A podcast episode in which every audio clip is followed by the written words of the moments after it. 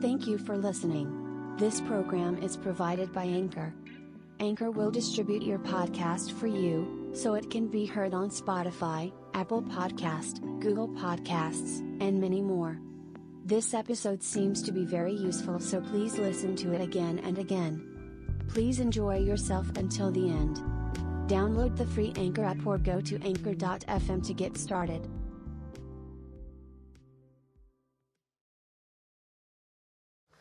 聞こえますか？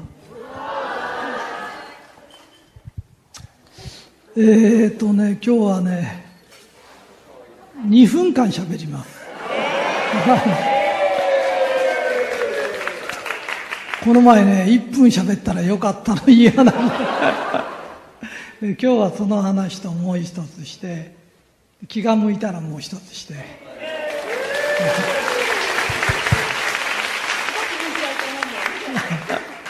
一つはねこの前話した話聞いてない人もいるからね。あの相談がいっぱい来るの。その中でねご夫婦の話が多いの。こう離婚したいんだけどとか性格が合わないとか。だけどね本当はね言えないんだけど性の不一致なの。性がねマンネリ化しちゃうの。飽きが来ちゃうで一番いいのはねすごいしつこいセックスをしてもいいんだけどその次の日はもっとしつこくして メリハリをつけないとダメなんだよね。でそれを教えてあげたらすごくいい話を聞いたっつって。でそれで話一つ目は終わりなんだけど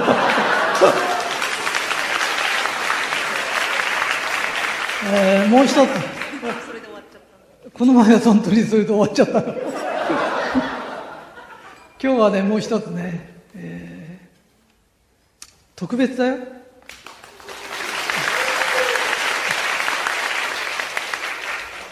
あのねん？たっぷり時間。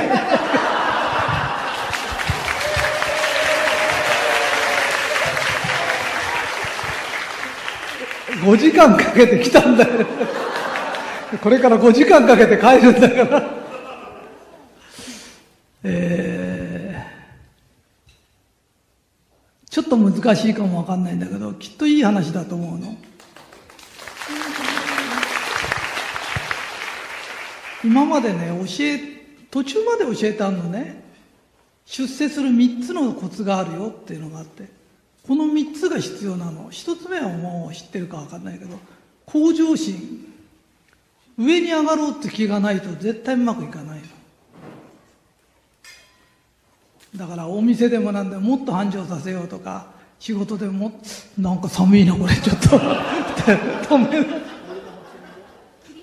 切ろう切ろう。意外、向上心ね。で、もう一つは、せっかちじゃないとダメなの。出世する人は全人せっかちだよ。でね、何でも早くやって、間違ってたら早く直すの。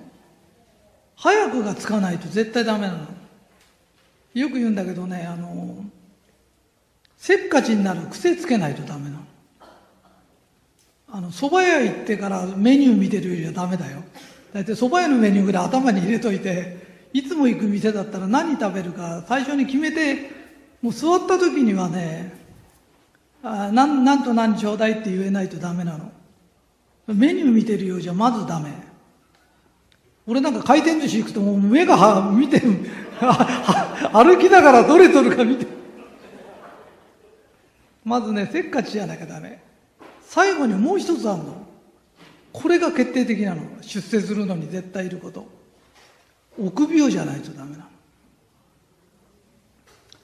の。よくね、臆病だからダメだって言うけど、そうじゃないの。臆病だから不景気が来たらどうしようとか、計画を練るの。でね、臆病じゃない人の立てた計画って計画じゃないの。あの、まあこんなこと言うと怒られちゃうかわかんないけど、戦時中の軍人さんってね、死ぬの怖くない人っていっぱいいるの。ああいう人が立てた作戦って作戦じゃないんだよ。あの南方取って食料どうやって運ぶか考えてねえんだから。それから特攻隊とかってさ、あれ作戦じゃないからね。あれ若いやつを命をと、あの自殺行為だからね。あのね、用心深い人間だったら勝てるかな勝てないかまでよく考えるの。臆病じゃなきゃダメなの。ほとんどの人はその大切な臆病を治そうとしちゃうの。せっかくいいもんがくっついてるんだから。だから臆病じゃない人の計画ってね、聞いてるとね、これダメだって気がするよ。あの、バブルの時イケイケでやっちゃった人ってみんな潰れちゃったじゃない。あれ、バブルの時って計画がいらないの。臆病さがなくていけたの。だけど、バブルなんかいつか終わるに決まってんだよね。わかるかい？向上心、せっかち、それから臆病。わかった？だったら自分家の子供が臆病だったりなんかしたら、お前偉いね、臆病で。臆病なやつはいい計画立てるよ。えー、話変わるけどさ、青森行くといたこさんってのいて、目が悪い人がね、恐山にいるのはめったにいないんだよ、あれ。あのね、村で呼ぶの、いたこさんを。で今年はどうでしょうとかって聞くの。そうね、めくらの人ってね、すっごい用心深いの。あの、普通の人は転んでもただ転ぶけど、目の悪い人は転んだらそこが崖かもわかんないから死んじゃうかもわかんないんだよね。だから昔あの、男の人は三味線式になって、女の人はいたこさになるんだけど、あの、鼻緒が切れると普通の人はただ切れただけど、あの人たちは命取りになっちゃうの。だからね、鼻緒のところに針金入れて切れないように、用心深いの。で、いたこさん呼ぶと、なんかわかんないけど、この水路で子供が死ぬかわかんないから今年は気をつけなよって言うと、村の人はそれを気をつけるの。で、死ぬと当たったっていうの。で死なないと聞いてたからだっつってどっちでもいいんだけど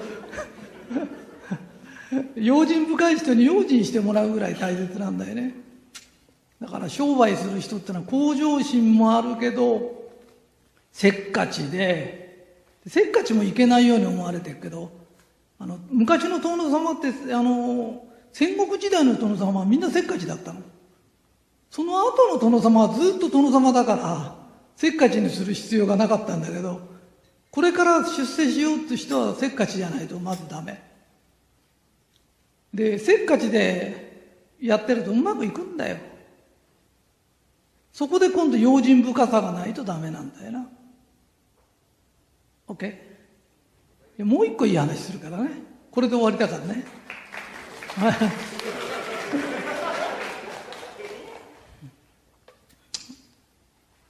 あのね、仕事する時のコツね、持ってる力の7割しか出しちゃダメなんだよ。全力を出し切っちゃダメなんだよ。あのね、作品だろうが、書き物だろうが、芸術心だろうが、仕事だろうが、7割以上の力を出すと、危機迫ったものが出来上がっちゃうんだよ。あのね、そこまでやっちゃダメなの。で、そこまでやると続かないの。あの、ここではさっき、おとかやったでしょ？あれはいいの全力出したってずっとやってるわけじゃないから。あんなの8時間もやってたらえらいことになっちゃうんだよね。だから、鬱になっちゃうとか壊れちゃうとかっていう人は、やりすぎなの。持てる力の7割で、3割遊び作っとかないとダメなの。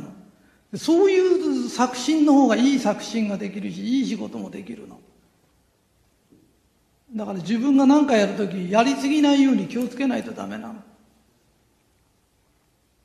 で、7割の力でいい仕事しちゃうのがプロなの。で、本当のこと言うと、最高で7しか出ないようにできてるの。人間ってのは、火事場のバカ力見たくて、能力はあるけど、それ全部出すと壊れちゃうようになってんの。だから滅多にそんなもん出しちゃいけないのだから。会社の仕事だろうが自分の仕事だろうが7でいいの。で、7しか、要するに10出そうともしても出ないんだよ、本当に。出ないようになってんの。で、出ないものを出そうとしてるからおかしくなっちゃうんだよ。7で十分なんだと思えばいいの。